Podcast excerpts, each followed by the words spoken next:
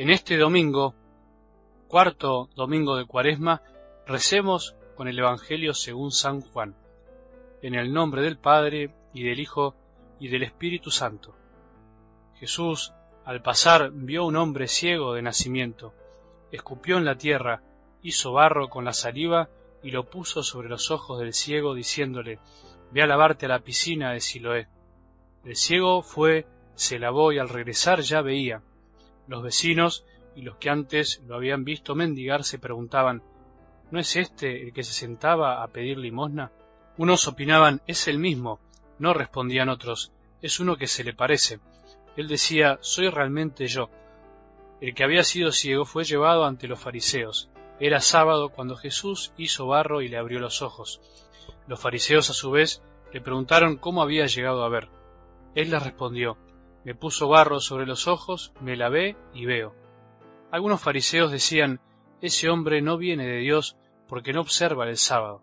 Otros replicaban, ¿cómo un pecador puede hacer semejantes signos? Y se produjo una división entre ellos. Entonces dijeron nuevamente al ciego, ¿Y tú, ¿qué dices del que te abrió los ojos? El hombre respondió, es un profeta.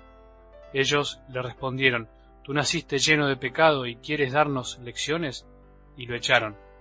Jesús se enteró de que lo habían echado y al encontrarlo le preguntó, ¿Crees en el Hijo del Hombre? Él respondió, ¿Quién es, Señor, para que crea en él? Jesús le respondió, Tú lo has visto, es el que te está hablando. Entonces él exclamó, Creo, Señor, y se postró ante él. Palabra del Señor.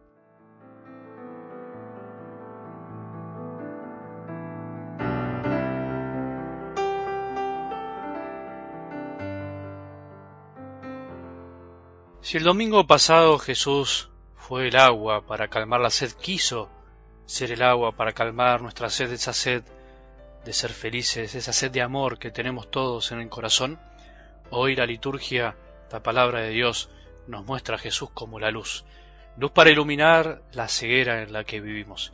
Así, con estas imágenes, vamos lentamente acercándonos a la Pascua para poder llegar a vivir lo mismo que la samaritana y que el ciego de nacimiento. Hacia allá vamos, a tener más sed de Él y a que se nos libre de esta ceguera que no nos permite ver el amor de Dios a nuestro alrededor. Ambos terminaron hablando cara a cara, corazón a corazón con Jesús, y escuchando de sus propios labios, soy yo, el que habla contigo.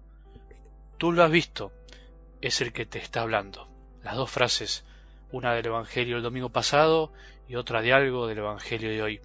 Jesús vino a darnos sed de hablar con Él y permitirnos verlo con nuestros propios ojos. Qué lindo.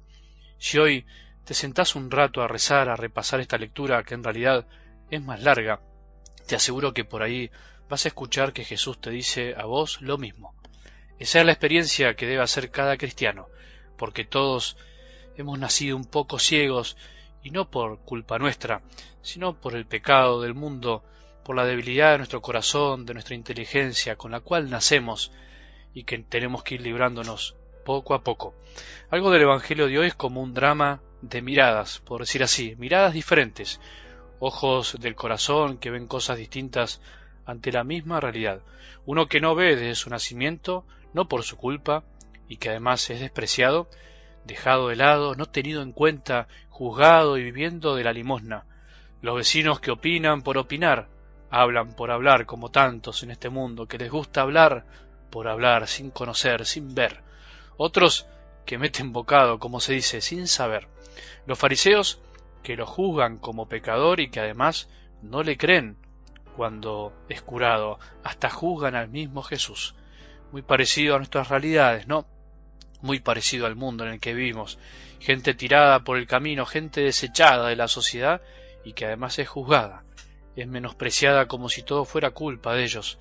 Gente como nosotros que a veces estamos ciegos y opinamos y opinamos sin saber, hablamos y hablamos sin conocer el corazón de los otros.